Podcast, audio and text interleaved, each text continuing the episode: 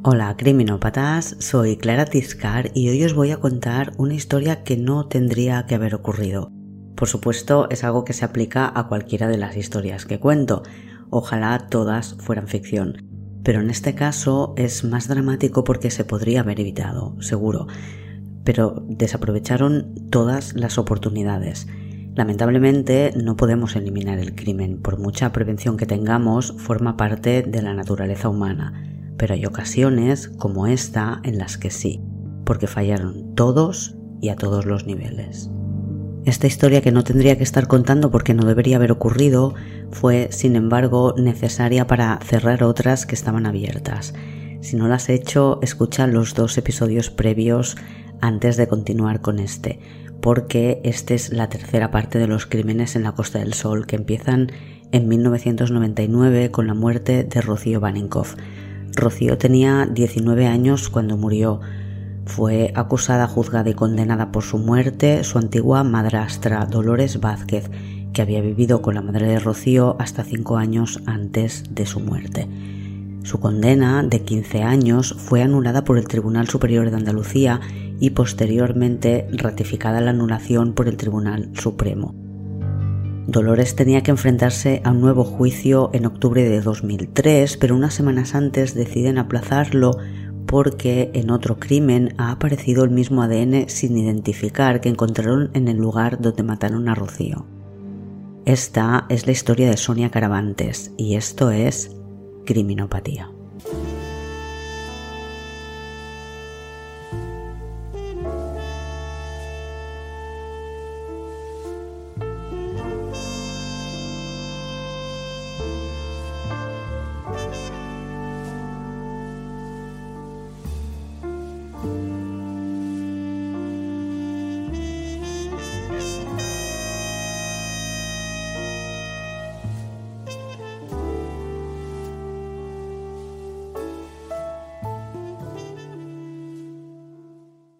Es jueves 14 de agosto de 2003. Estamos en Coín, un pueblo cerca de la costa en la provincia de Málaga, Andalucía, junto a Marbella y Fuengirola. Hoy es el último día de feria en el pueblo. Encarnación se despierta y va a mirar a la habitación de su hija Sonia, que anoche salió con sus amigas a las fiestas del pueblo. No está en su habitación. Sonia tiene 17 años y hace dos que vive en el pueblo de sus padres. Como sus dos hermanos mayores, nació en Suiza porque sus padres, Encarnación y José, emigraron de jóvenes y trabajaron allí durante 26 años. Pero regresaban cada verano y Sonia siempre había querido vivir en Coín, cerca de sus abuelos, sus tíos y sus primos. Y sus amigas, por supuesto. Sus padres se fueron con la intención de volver y los hijos mayores habían terminado los estudios y aprovecharon que Sonia tenía que empezar el instituto para regresar al pueblo y esta mañana del 14 de agosto de 2003, después de la última noche de fiestas en Coín, Sonia no ha vuelto a casa. Encarnación llama de inmediato a Cristina, una de las amigas con las que seguro que Sonia estuvo anoche, y lo que le dice Cristina es bastante preocupante. Ella y Sergio acompañaron a Sonia casi hasta casa, se despidieron a unos 200 metros de su puerta. Encarnación solo puede decir aquí no está, aquí no está. Cristina avisa a su otra amiga y van directas a casa de Sonia. Su madre la está buscando por el resto de las habitaciones, pero no está en ninguna parte. La cama está sin deshacer, no parece que haya dormido en ella. Así que la madre de Sonia sale fuera, al patio. Viven en una casita en la urbanización Félix Rodríguez de la Fuente, en la que casi todas las casas tienen un patio delante y una valla que la separa de la calle. Encarnación va hacia la calle y Cristina ya está llegando a casa de Sonia. Muy cerca de su puerta, tres casas más abajo, están las sandalias que llevaba Sonia anoche. Encarnación se acerca y ve el bolso de su hija y el móvil roto en el suelo. Además, hay una mancha de sangre bastante grande junto a un coche. Llaman a la policía local que avisa casi inmediatamente a la Guardia Civil. Una primera inspección del lugar en el que han encontrado los objetos de Sonia ya evidencia que ha habido una lucha, restos de sangre en el suelo y en el capó de un vehículo. Además, encuentran un pendiente, un mechón de pelo y un trozo de la tulipa de un coche. Ninguno de los que está aparcado tiene faros o intermitentes rotos. El recuerdo de Rocio Baninkoff, que murió a menos de 25 kilómetros de allí, llega rápidamente a la mente de todos los que se enteran de la noticia que corre veloz por el pueblo, aunque el alcalde se entera cuando le pregunta un periodista de la cadena SER. La gente no solo piensa en Rocío, también en algunas otras desapariciones sin resolver, como la de María Teresa Fernández, una chica de 18 años que desapareció en Motril, Granada, igual que en el caso de Rocío y de Sonia durante la celebración de las fiestas del pueblo. La Guardia Civil no puede evitar relacionarlo también con algunas agresiones sexuales que han sido denunciadas en la zona, como en Benalmádena o Torremolinos. Cristina y Sergio, amigos de Sonia, certifican que la acompañaron hasta la calle Alameda a 200 metros de su casa a las 5 de la madrugada. Todavía faltaban más de dos horas para que se hiciera de día. Lo primero es encontrar a Sonia y como suele ocurrir en estos casos se organizan partidas de búsqueda por los campos, el monte, los pozos, las cunetas, barrancos. Y la gente se vuelca con la búsqueda. Llegan personas de todos los pueblitos de la provincia. Se monta la base de operaciones en el local de la Peña Aloine, muy cerca de casa de la familia Caravantes. Quien no puede colaborar en la búsqueda se queda en el local ayudando con la logística o hace donaciones como los panaderos de Coín que cada día traen pan para que puedan preparar bocadillos para los equipos de búsqueda. Son más de 700 personas las que buscan a Sonia. Se dividen en 10 equipos, cada uno con una zona delimitada en el mapa. Todos los voluntarios llevan un plano de la zona en la que tienen que buscar y bolsas de plástico en las que guardan todo lo que encuentran para entregarlo a la Guardia Civil. Por supuesto, en la búsqueda participan también helicópteros y un equipo de espeleología de los bomberos, que son los encargados de buscar en los pozos. Algunos vecinos declaran haber visto un coche blanco o de color claro cerca de donde desaparece Sonia, en la zona del cortijo Benítez. Y entre los primeros interrogados están los dos chicos con los que ha salido Sonia, sus exnovios, pero ninguno de ellos parece sospechoso a la Guardia Civil. A pesar de eso, hay un chico en el pueblo que pone una denuncia contra varias personas del pueblo, contra varios vecinos, por difamación, porque le están señalando como el culpable. La Guardia Civil investiga también a los feriantes que van de pueblo en pueblo con atracciones o casetas de restauración y muchos de ellos coinciden durante su ruta veraniega de ferias. Además, los agentes de la Guardia Civil contactan con todos los talleres mecánicos de la provincia de Málaga la única pista que tienen de momento es el plástico del intermitente roto. Nadie ha llevado su vehículo a reparar allí y la Guardia Civil pide en todas partes que les contacten si alguien lo hace. Analizan el tipo de tulipa que tienen y elaboran una lista con los posibles vehículos que pueden estar buscando. Pero nada de esto trasciende en los medios. El domingo, cuando ya hace tres días que está desaparecida, encuentran un pantalón que podría ser de Sonia. Está en el campo, a varios kilómetros de donde desapareció, en la carretera que va a Marbella. Tiene manchas de sangre y coincide en la talla y la descripción del pantalón que llevaba Sonia, aunque su madre no lo reconoce. Dice que no es el pantalón de su hija. Entre las recomendaciones del lunes se encuentra la de no fumar, ya que en la búsqueda del día anterior se produjo un incendio. Algunos dicen que fue un accidente y otros dicen que fue provocado porque surgió de repente y en círculo, y creen que tiene que ver con la desaparición de Sonia. Al finalizar la jornada del lunes habían peinado casi la mitad de kilómetros del pueblo, unos 50 para una superficie de 127 kilómetros. El martes 19 de agosto de 2003, uno de los equipos de búsqueda, comandado por Cristóbal Toro, el coordinador jefe de protección civil de Marbella, encuentra un cadáver en un paraje conocido como El Pinar, en el término municipal de Monda, a 11 kilómetros de donde ocurrió la agresión. El cuerpo está cerca de un arroyo, en un hueco entre unas rocas, tapado con piedras. No se ve y ya pasaron por ahí hace un par de días. Está a menos de 3 kilómetros de donde encontraron los pantalones. Pero anoche llovió bastante y han pasado muchas horas desde que estuvieron buscando en esa zona y hoy ha sido el olor lo que les ha alertado. Además iban con perros rastreadores. La noticia llega a todos los equipos de rastreo. No está confirmado que sea Sonia, pero la búsqueda queda suspendida. El cadáver que han encontrado es de una mujer desnuda y esto se sabrá más tarde asfixiada con su propia camiseta. La Guardia Civil envía desde Madrid a los especialistas en policía judicial y forense que llegan en helicóptero directos a la escena del crimen pero la escena no aporta mucha información porque la lluvia del día anterior probablemente ha borrado pistas que pudiera haber. Y por la noche los padres tienen que pasar por el trago de reconocer a su hija en el anatómico forense. Pendientes de la confirmación por análisis, se determina que el cuerpo encontrado es el de Sonia Caravantes. La autopsia confirma que Sonia recibió diversos golpes en la cara y en la cabeza, golpes que hubieran acabado produciéndole la muerte, pero murió estrangulada con la camiseta que llevaba puesta. Se observa el surco que dejó la camiseta, que todavía tenía alrededor del cuello cuando encontraron el cadáver, y tiene el hueso ioides roto, algo que ocurre casi siempre que hay una estrangulación. Lo único que le queda de la ropa que llevaba son los sujetadores que tiene rotos por delante y con mordiscos en el pecho. Sonia se defendió cuanto pudo, quedan restos de piel y sangre de su agresor debajo de sus uñas. Y aunque en los periódicos niegan que haya habido una agresión sexual, sí la hubo.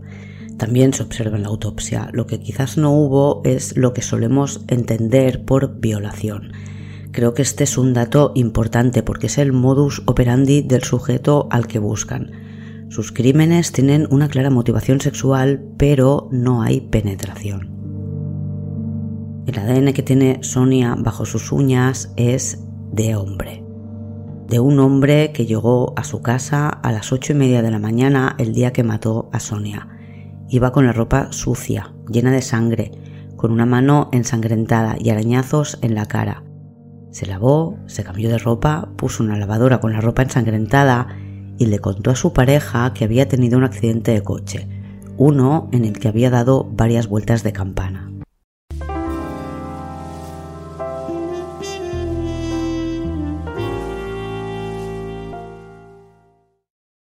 El ADN de hombre encontrado en el cadáver de Sonia se mete en la base de datos para ver si el sistema encuentra alguna coincidencia con algún criminal o con alguna otra prueba de otro caso y el 2 de septiembre de 2003, dos semanas después de encontrar a Sonia sin vida, se hace público que el ADN encontrado bajo sus uñas coincide con el ADN encontrado en una colilla de cigarrillo hallada junto al charco de sangre del lugar en el que agreden a Rocío Baninkoff. Los dos casos están relacionados. El día que mataron a Rocío, su asesino llegó a casa de madrugada.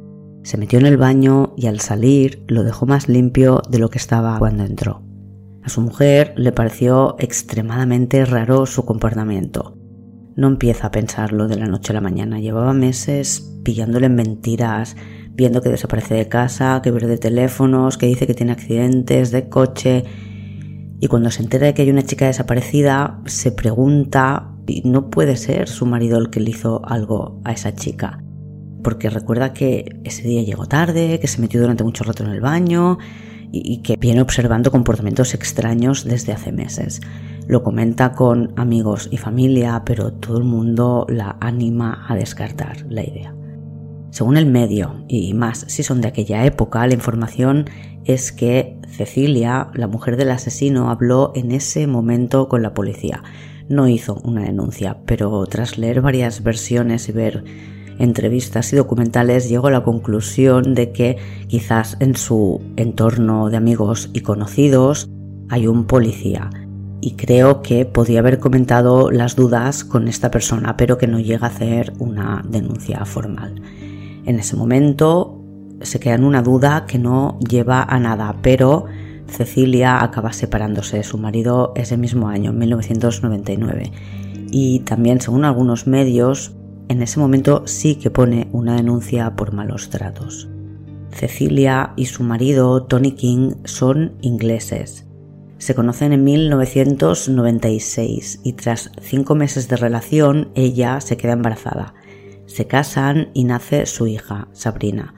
Poco después deciden irse a vivir a España. La hermana de Cecilia vive allí y Tony sabe que hay una comunidad importante de ingleses en la que no va a tener problemas para encontrar trabajo. Después de la desaparición de Sonia, al día siguiente, Tony va a recoger a Sabrina a casa de Cecilia. Tanto ella como David, su nueva pareja, se fijan en que Tony tiene una mano vendada y en cuanto se enteran de que ha desaparecido otra chica, tienen claro que Tony ha tenido algo que ver con ello. Tony, cuando se separó de Cecilia, se fue a vivir a una caravana, pero su jefe y amigo lo descubre y le invita a vivir a su casa, donde se queda 16 meses hasta que se muda a casa de su nueva novia, Mariluz. Le definen como un tipo tranquilo, que no se pone violento cuando bebe. Tiene una relación cordial con su ex, que va a menudo al pub donde trabaja Tony con su nueva pareja, David. También le conoce a Tony la Guardia Civil, que le estuvo interrogando porque eh, Tony tuvo quejas de haber estado disparando conejos y la Guardia Civil intentó averiguar si tenía o no tenía permiso de armas. La Guardia Civil pues le tiene controlado, le conoce y no le considera un problema, a diferencia de otros ingleses más problemáticos de la zona. Tony cuando llegó a España trabajó vendiendo apartamentos en multipropiedad. Es uno de los destinos de trabajo habituales de los ingleses. Eso y trabajar en un pub.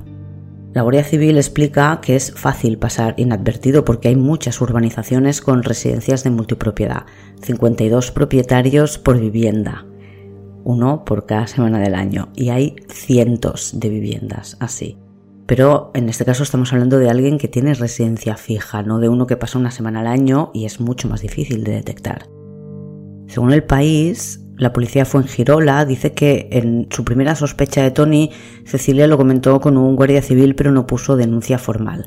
Cuando pasa lo de Sonia, Cecilia lo comenta de nuevo, esta vez con una amiga, que también es amiga de un policía.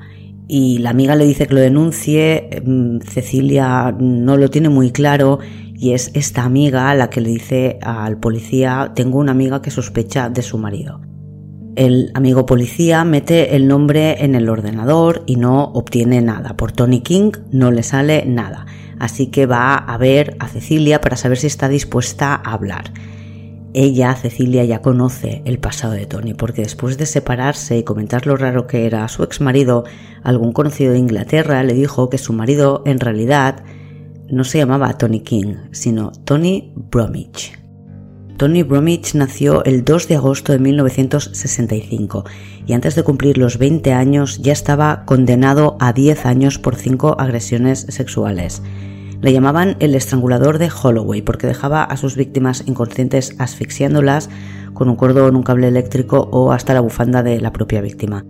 Sus víctimas tienen entre 15 y 30 años. Una de ellas, la que da su testimonio en el documental de Netflix, estaba embarazada cuando ocurrió la agresión. El estrangulador de Holloway actuaba los lunes y los miércoles, porque eran los días que no quedaba con su prometida. Le pillaron en 1985 a punto de atacar a una chica. Se situaba detrás de ellas, les pasaba un cordón, un cable por el cuello y tiraba de él hasta que quedaban inconscientes. Después las tocaba, sin llegar a penetrarlas, y aunque estuvieran inconscientes también era violento con ellas. A una le golpeó la cara contra el suelo y le rompió la nariz y la mandíbula. Y después de su condena pasó cinco años recluido en un centro de menores porque todo esto lo había cometido siendo menor de edad y salió en 1991. Seis semanas más tarde ataca a otra mujer y la toca de forma sexual. Lo hace amenazándola con una pistola. En menos de tres meses después de su salida de la cárcel ya está detenido de nuevo. Esta vez le acusan de robo con violencia y pasa otros cinco años en la cárcel de donde sale en 1996. Y tras salir de la cárcel cambia su nombre. Es una opción que tienen los británicos cuando han cumplido con sus penas para evitar ser señalados. Cuando ya ha cambiado de nombre por el de Tony King, en 1996 conoce a Cecilia Pantoja y ataca de nuevo. Esta vez su imagen es capturada por la cámara de seguridad de la estación de Epsom. A las 11 y media de la noche del domingo 10 de agosto de 1996 y es emitida en el programa Crime Watch al cabo de unos días. Indican que buscan al agresor de una joven au pair húngara y reciben muchas llamadas diciendo que el hombre de la grabación es claramente Tony Bromwich. Pero él ya está lejos. La policía descubre que se ha marchado a España junto a Cecilia y su hija. La Interpol avisa entonces a las autoridades españolas de que Tony King es considerado un agresor peligroso para las mujeres porque tiene una tasa de reincidencia muy alta, ya que no está ni tres meses en la calle antes de atacar a alguna mujer. En España lo que hacen es confirmar la dirección de Tony King, que vive en Mijas, y le piden que vaya a declarar a la comisaría por el último delito del que se le acusa en Inglaterra, la agresión a la chica húngara en Leatherfield. Pero King rehúsa presentarse de forma voluntaria y se archiva el asunto. No se hace ningún tipo de seguimiento, no se anotan sus antecedentes, no se le mete en ninguna lista de agresores sexuales. Si lo hubieran hecho, si hubieran tomado su ADN y lo hubieran metido en una base de datos, este hubiera alertado de que el ADN del cigarrillo encontrado en la escena del crimen de Rocío Baninkoff tenía un dueño conocido y les habría llevado directamente hacia él y si lo hubieran incluido en una lista de agresores sexuales y la investigación de la muerte de Rocío no hubiera estado tan centrada en alguien de su entorno, quizás habrían consultado esa lista y habrían acabado dando con él si lo de la base de datos de ADN no era factible. Pero, como explica el propio Guardia Civil en el documental de Netflix, fueron a buscar el perfil más verosímil, alguien del entorno, y no hicieron caso del fax de la Interpol porque como no pedía la extradición y tampoco tenía otras peticiones concretas, como si cuidara de los ciudadanos a los que sirven tuviera que ser una petición de la Interpol, pues decidieron archivar el caso. Además, dice que son muchos los faxes que reciben de la Interpol, no solo de asesinos, también de traficantes, ladrones, estafadores, porque va de todo a la Costa del Sol. Pues en definitiva, eh, la cosa queda archivada. En 2003, la provincia de Málaga tenía 180.000 ciudadanos británicos viviendo de forma permanente y se calcula que otros 800.000 al año están de paso, que van y vienen. Tenían siete periódicos en inglés y ocho emisoras de radio en inglés, por no hablar de todos los bares ingleses o negocios inmobiliarios dedicados solo a ellos. Tony King, como decía antes, al llegar a España trabaja vendiendo casas de multipropiedad.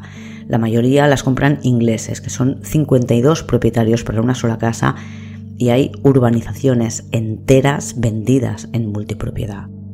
Después de la desaparición de Sonia, la Policía Nacional de Fuengirola, que es quien recibe la denuncia del el marido de Cecilia, Tony King, llama a la Guardia Civil, que es quien está llevando el caso de Sonia Caravantes y la Guardia Civil, con Florentino Villabona al mando, habla con Cecilia, la exmujer de Tony King, y con lo que ella les cuenta, que ya sabe parte del pasado de King, van a la embajada británica para que les confirmen pues lo que han averiguado de forma extraoficial, ¿no? Que les confirmen los antecedentes de King. Y el día 14 de septiembre de 2003, la Guardia Civil recibe el informe con los antecedentes ingleses de Tony Alexander King cuando todavía se llamaba Tony Alexander Bromwich. King trabaja en un pub inglés de Bauer Arms, propiedad de un inglés apellidado Bauer, que es su amigo, el que le da trabajo y el que le dejó vivir en su casa. Vive en el Aurín con una chica española que tiene tres hijos. Conduce un Mazda de color celeste con la tulipa rota. Todo encaja, pero tienen que comprobarlo científicamente. Así que se cuelan en su casa y consiguen unos calzoncillos de los que extraen ADN. Y el resultado hecho en un análisis hiper urgente es positivo. Tony Alexander King, de 38 años, es el hombre al que buscan.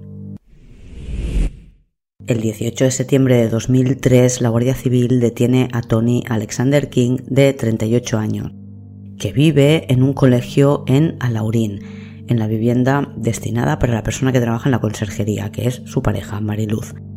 Muy cerca de su casa está la comandancia de la Guardia Civil y han visto pasar su coche con el intermitente roto decenas de veces por delante. Y como decía, lo tenían controlado, lo conocían, habían hablado con él sobre si tenía o no tenía permiso de armas y no le consideraban un inglés del que tener que preocuparse. Ese mismo día, el 18 de septiembre, se aplaza el juicio previsto para Dolores Vázquez el 14 de octubre. El juez del caso Baningoff autoriza que la colilla de cigarrillo que se encontró junto a la mancha de sangre de Rocío se transfiera a los investigadores del caso Caravantes y se anulan las citaciones a testigos, peritos y expertos que estaban previstos para el juicio de Dolores Vázquez. En las primeras declaraciones de King ante la Guardia Civil reconoce que es el autor de la muerte de Sonia y de la de Rocío explica que no es la primera vez que agrede a chicas. Su satisfacción sexual consiste en realizar tocamientos con mucha violencia y después masturbarse pensando en ello. Dos días después, ante el juez, cuenta más o menos lo mismo, incluso más, porque reconoce que además de matar a Rocío y a Sonia, ha violado a tres chicas en Málaga. En total, después de detenido, recibe cinco denuncias por agresiones sexuales. Después de su ingreso en prisión provisional, el día 22 de septiembre, en las declaraciones de los agentes de la Guardia Civil ya confirman que King es el único sospechoso de las muertes de Rocío y Sonia. En su declaración les ha proporcionado detalles que solo el autor podía conocer. Añaden que solicitarán el sobreseimiento libre para Dolores Vázquez. Más adelante, en mayo de 2004, en un interrogatorio para la investigación judicial, preparando el juicio, Tony King se niega a responder a las preguntas del fiscal y dice que confesó bajo presiones, coacciones y torturas.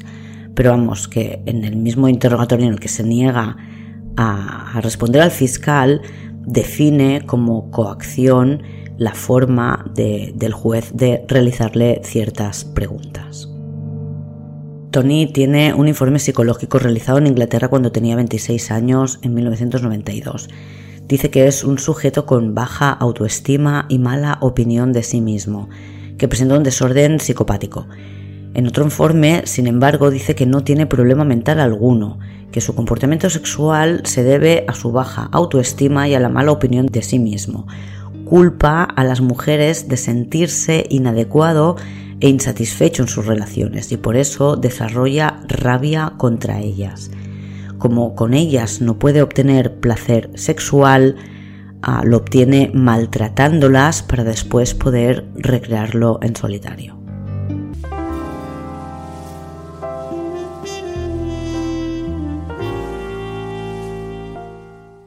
El 5 de septiembre de 2005, a punto ya de iniciarse el juicio por la muerte de Sonia Caravantes, en la puerta de casa de Alicia Hornos, que desde que murió Rocío vive en la casa de sus padres, aparece una bolsa de plástico con alguna prenda de ropa dentro, monedas, pelos y varias colillas. Entre las prendas de ropa hay unas bragas de Rocío con una mancha de sangre. Alicia dice que son las que llevaba cuando murió. Se analiza la sangre y efectivamente pertenece a Rocío. Llegan a la conclusión de que se manchan eh, en alguna de las veces que ha tenido el periodo. Alguna de las colillas de la bolsa tiene ADN de Dolores Vázquez. También hay ADN de un varón que se dice en la prensa que podría ser el padre de un amigo del novio de Rocío. Un chico, este amigo del novio, que según la prensa de la época había sido investigado por una presunta agresión sexual. La Guardia Civil, en definitiva, descarta incluir nada de esto en el sumario del caso. Dicen que a pesar de que las bragas sean de rocío y tengan una muestra de su sangre, posiblemente como decía de su periodo, descartan que sean las que llevaba puestas el día que desapareció, porque de ninguna manera podrían haber aparecido limpias y sin desperfectos. Sobre el ADN de Dolores, que fumaba muchísimo, dicen que es fácil conseguir sus colillas en cualquier sitio, empezando por la propia basura que puede tirar Dolores Vázquez cada día. El ADN de hombre que encuentran no tiene importancia realmente si descartan que las bragas fueran las de la noche de la agresión.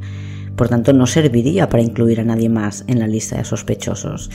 Además, creen que el ADN está presente en la bolsa o en la ropa por un problema de transferencia durante la cadena de custodia, lo que quiere decir que probablemente este hombre tocó la prenda antes de que fueran analizadas. Se supone que después de que Alicia las encontrara, pero quizás también pudo ser la persona que las dejó. En cualquier caso, no le dan ningún tipo de, importancia a esta prueba y no la, no la van a utilizar en el juicio. Y el juicio por la muerte de Sonia empieza el 16 de octubre de 2005, un mes y medio después de que Alicia encontrara esa bolsa en la puerta de su casa. La madre de Sonia pide que condenen a Tony King y que cumpla la condena íntegra.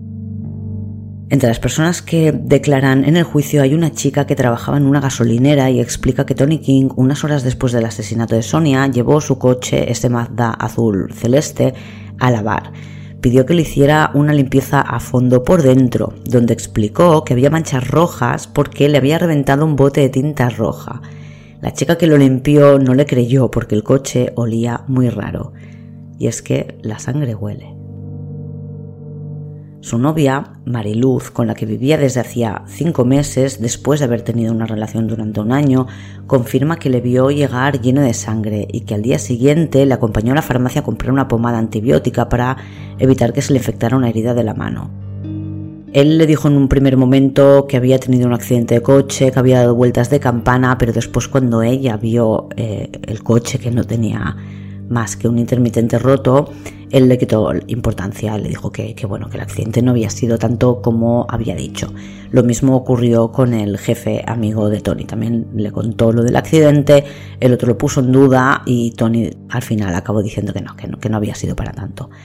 La teoría es que la herida de la mano, esta por la que necesita un vendaje, se la hizo al intentar forzar la cerradura del maletero, una cerradura que se atascó porque encerró a Sonia con llave y cuando quiso sacarla, la cerradura no respondía y tuvo que forzarla. Y ahí es donde se corta. De todo esto hay constancia científica, pues el coche, por mucho que lo hubiera llevado a lavar, no estaba limpio del todo y reaccionó al luminol. Por las manchas de sangre se demuestra que Sonia fue trasladada en el maletero y después colocada en el asiento trasero del coche donde fue agredida y estrangulada. La descripción de los hechos probados, sumando declaraciones y pruebas científicas, es que Tony vio a Sonia en la feria. La siguió con el coche mientras se iba para casa, la esperó en su calle, oculto tras un árbol, y la atacó golpeándola hasta que ella cayó al suelo semi inconsciente. La metió en el maletero y lo cerró con llave. Condujo por la carretera de Marbella hasta que en Monda se salió de la carretera y tomó el camino de la calzada. Busca un lugar oscuro. Detiene el coche y trata de abrir el maletero. La cerradura se atasca, él se corta la mano, pero consigue abrir el portón. Saca a Sonia del maletero, la tira en el asiento trasero del coche, la desnuda y la toca sin dejar de golpearla. Sonia tiene varias heridas en la cabeza que acabarán causándole la muerte, pero él la estrangula antes, con la camiseta que le ha quitado hace unos minutos. Después, con Sonia muerta en el asiento de atrás, Tony se sienta de nuevo frente al volante, conduce por el camino y busca un lugar para ocultar el cuerpo. Elige un hueco entre unas rocas que tapa con piedras grandes. De vuelta, antes de llegar a la carretera, lanza los pantalones de Sonia por la ventana y el resto de su ropa la tirará en un contenedor de basura de su barrio. Llega a su casa en Alaurín a las 8 de la mañana. Tony en el juicio confirma que la vio y sintió ganas de tocarle las piernas, dice que la siguió en su coche, pero después dice que la atropelló por accidente y eso es la razón por la que se la lleva, porque quiso intentar reanimarla en un lugar tranquilo. Reconoce que en ese lugar tranquilo la tocó, la abrazó y que después, como ella ya estaba muerta, la arrojó entre las rocas. La autopsia, sin embargo, descarta que pudiera haber sido atropellada porque no tiene ninguna herida que lo sugiera. David, la nueva pareja de la exmujer de Tony, Cecilia, declara que al día siguiente de la desaparición de Sonia vio a Tony con arañazos en la cara, los brazos y las piernas, además de llevar una mano vendada, dice que sospechó de él cuando leyó en la prensa que el hombre al que buscaban podía tener una mano vendada. Por unanimidad, el jurado considera culpable de la muerte, agresión y detención ilegal de Sonia Caravantes a Tony King. En total le condenan a 36 años de cárcel, 23 años por asesinato, 5 por detención ilegal y 8 años por agresión sexual. Además, tiene que pagar 150.000 euros para cada uno de los padres y el pago de las costas del juicio. El juicio por la muerte de Rocío Vaninkoff se celebra en noviembre de 2006, un año más tarde. Tony King en una de las primeras sesiones llama delincuente al tribunal, a los fiscales y es expulsado de la sala, pero se le permite volver a entrar en las siguientes sesiones para no limitar su derecho a defenderse y por tanto a tener un juicio justo. La Guardia Civil declara en el juicio que las diligencias fueron concienzudas, pero admite que pudieron haber errores. El principal, de enfoque. También dice que si le den hubiera indicado que era de King, ya no habrían ido a buscar a Dolores Vázquez. Quizás si, además de tener listas de delincuentes sexuales, introdujeran sus ADNs en la base de datos, podrían solucionar algunos casos antes y otros podrían evitarlos. En el juicio se pone en duda que Tony King pudiera haber cometido el crimen él solo, por lo menos mover el cadáver. Se detuvo también a un amigo suyo, también británico de Manchester, con antecedentes, Robert Graham. Eran amigos en Inglaterra antes de llegar a España. A Robert Graham se le acusa o se le detiene por encubrimiento, pero era un delito que ya estaba prescrito cuando le detienen, por lo que no llegan a juzgarle nunca. Después, Robert Graham se fue de España y no ha podido ser localizado cuando se ha intentado interrogar en relación a otros casos como el de María Teresa Fernández, que según Tony King murió a manos de Graham. Respecto a Rocío, King declara que la vio atractiva y sintió deseos de tocarla, que una vez muerta siguió tocándola todavía vestida y después la desnudó. Alicia, la madre de Rocío, en respuesta a una pregunta del abogado de King, responde que no cree que King fuera el único involucrado. En algún momento del juicio incluso saca de su bolsillo las bragas de Rocío que encontró en la puerta dentro de una bolsa y dice que tiene ADN de Dolores. King declara también en el juicio que vio cómo Dolores apuñalaba a Rocío en la parte de atrás de un vehículo y que Robert Graham, su amigo, fue quien le cortó el cuello pero son declaraciones que no se corresponden con lo que declaró en un primer momento. Sin embargo, hay varios indicios que podrían sugerir que Tony King recibió algún tipo de ayuda. Indicios que apuntan que hubo terceras personas implicadas, como que el cadáver de Rocío estaba junto a una valla por el lado de dentro y se supone que el que llega, el que deja el cuerpo llega por, por el camino al otro lado de la valla, por tanto tiene que pasar el cadáver por encima de la valla y está a 5 metros, por lo que deducen que lo han lanzado y creen que es algo que una persona sola no puede hacer, levantar el cadáver y lanzarlo. Como mucho lo levantas y lo dejas caer por lo que habría caído mucho más cerca de la valla. Esa es la teoría. Además, la teoría también indica que el reguero de sangre que deja en el lugar del crimen indica que fue trasladada una parte fue arrastrada porque había las marcas de arrastre, pero en, otra, en otro tramo fue eh, levantada y sujetada entre dos personas, una por delante o por la cabeza y las axilas y la otra por los pies, por la sangre, forma que queda el resto de la sangre en el camino. A pesar de eso, los investigadores concluyeron que Tony King era el único autor del crimen, puesto que no encontraron nada que involucrase a nadie más. Y el fiscal remarca que en sus primeras declaraciones King contaba los hechos de otra forma, y los contaba de forma que coincidían con lo expuesto por los forenses y que encajaba con lo que sabía la policía. Encontraron su ADN en ambas escenas, porque también hay un pelo enganchado en una de las bolsas de basura que encuentran junto al cuerpo de Rocío que tiene el ADN de King. Es una sustancia enganchada a un pelo, no es que el pelo sea de King. Y además King describe el cuchillo que utiliza para matar a Rocío y que coincide con lo que se había determinado por parte de los forenses. Todo eso lo sabe King y no se había publicado en la prensa. Al final del juicio Tony King declaró que él no había sido y Alicia, la madre de Rocío, gritó en la sala ¿Quién mató a mi hija? Y Tony respondió Dolores Vázquez, ella pagó. El 11 de diciembre el juicio Baninkoff contra King queda visto para sentencia y el 21 de diciembre es condenado unánimemente por el jurado por la muerte de Rocío, con el agravante de que la ataca en un lugar poco iluminado y solitario. No le condenan por agresión sexual porque no ha podido quedar probada.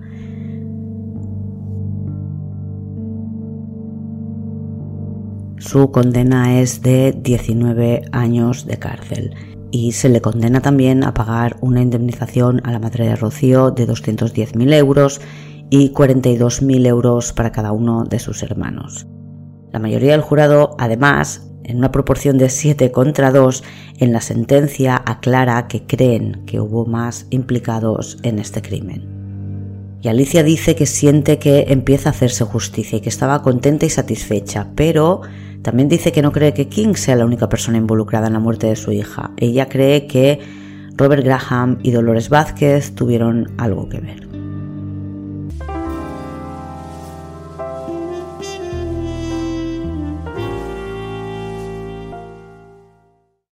El caso de María Teresa Fernández han pasado más de 20 años y sigue sin resolver. Y a Dolores Vázquez nadie le pidió perdón. Lo contó en 2013 en un encuentro de fiscales en el Centro de Estudios Políticos y Constitucionales, en el que se trató la presunción de inocencia y los juicios paralelos. Allí contó en menos de cinco minutos que jugaron con sus miedos mientras la tenían detenida. Ella teme la oscuridad y la encerraron en un cuartito pequeño al que le apagaban la luz de vez en cuando. Y recuerda que decían, cuando terminemos contigo, ni tu abogado va a creer en ti. Tampoco le indemnizaron. Ella pedía cuatro millones de euros cuando demandó al Estado español y se le ofrecieron 120.000 que rechazó recurrió, pero tanto el Tribunal Supremo como la Audiencia Nacional deciden que no tiene que recibir ningún tipo de indemnización, ni los 120.000 que le habían ofrecido en primer lugar porque la ley que regula este tipo de indemnizaciones solo habla de personas que hayan estado en prisión preventiva acusadas de un delito que después no se haya podido demostrar. Pues imagínate que te acusan de un asesinato y después aparece viva la persona a la que dicen que tú has matado. En el caso de Dolores es un delito que, aunque no hubiera cometido ella, sí que existió. En el Congreso de los Diputados, el ministro de Interior del momento, Ángel Aceves, y los superiores de la policía tuvieron que dar explicaciones sobre la gestión de los antecedentes de King. ¿Por qué no se le había hecho caso al, al aviso que había llegado desde Interpol? Aceves, que es el mismo que meses más tarde, tras los atentados de los trenes del 11 de marzo de 2004, dirá que todo es culpa de ETA y mentirá sobre las pruebas encontradas, en esta ocasión cerró filas con la policía y dijo que no se podían gestionar todos los comunicados que recibían y que de todos modos la ley española prohíbe que se puedan meter datos de agresores sexuales con antecedentes cancelados, es decir, que ya hayan pagado con una pena de prisión. No pueden hacerlo sin que haya una nueva denuncia. No se podía considerar que el fax de la Interpol diciendo que le buscan por una agresión por la que no ha cumplido condena podría ser considerado como una denuncia. Aceves negó que Sonia o Rocío hubieran muerto por errores policiales o judiciales. Es más, dijo que se alegraba de que su asesino por fin estuviera en la cárcel. Nada de lo que arrepentirse.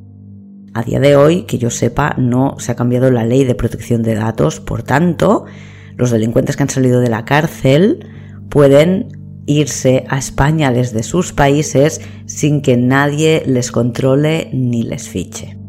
King está en la cárcel de Herrera de la Mancha. Fue trasladado porque resultó ser un preso conflictivo.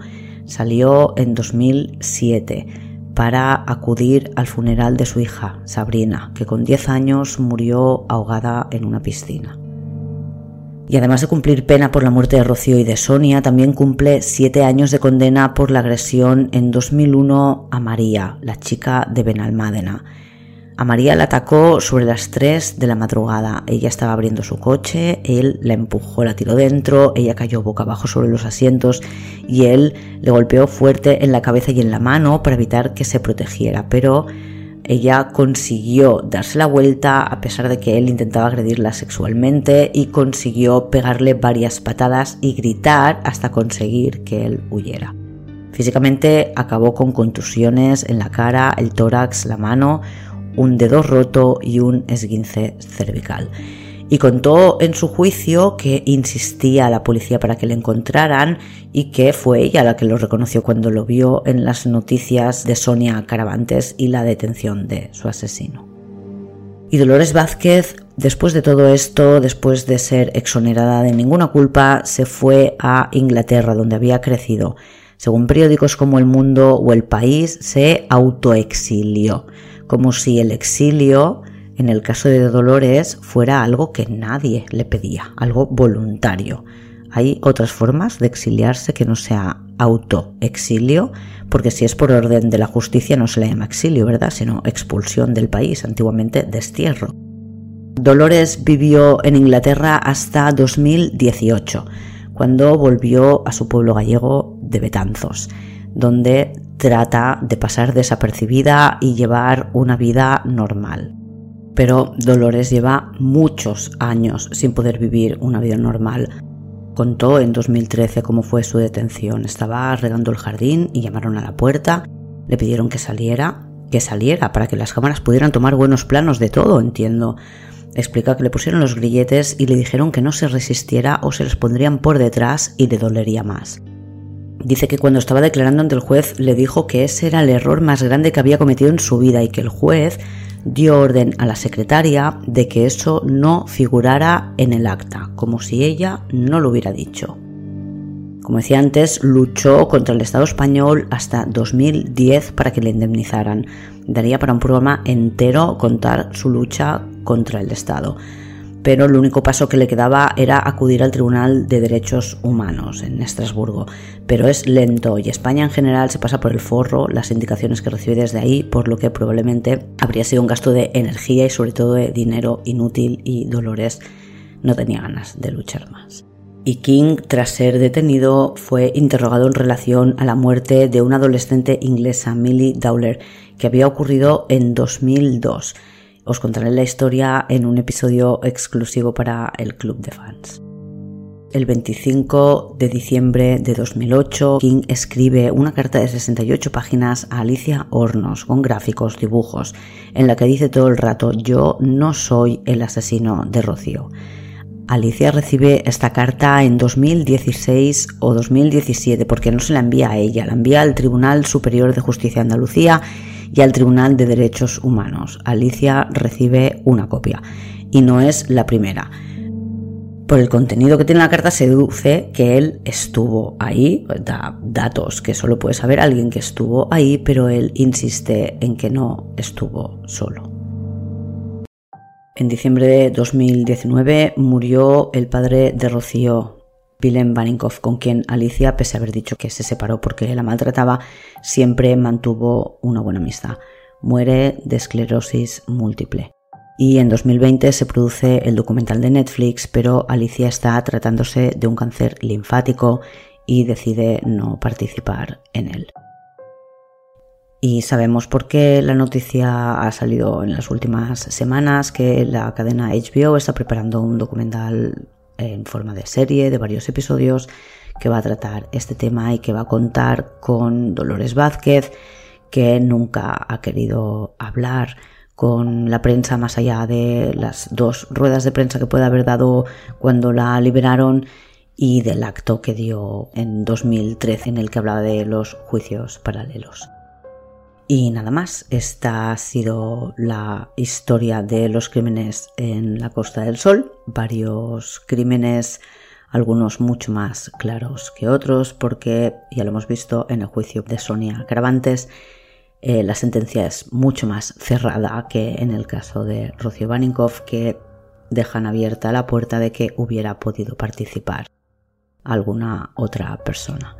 Se habló mucho en su momento de Robert Graham, el amigo de Tony King, al que el propio Tony King le culpa de la muerte de la otra chica desaparecida, María Teresa Fernández, que como decía es un caso que no está resuelto.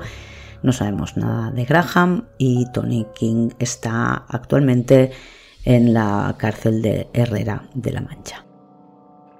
Y nada más por hoy.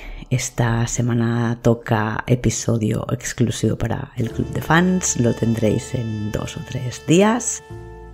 Y a los que no estáis en el club de fans, si queréis podéis acceder en Apple Podcast, en Evox o en la propia web de Criminopatía en criminopatía.com/fans. Hasta la semana que viene, criminópatas.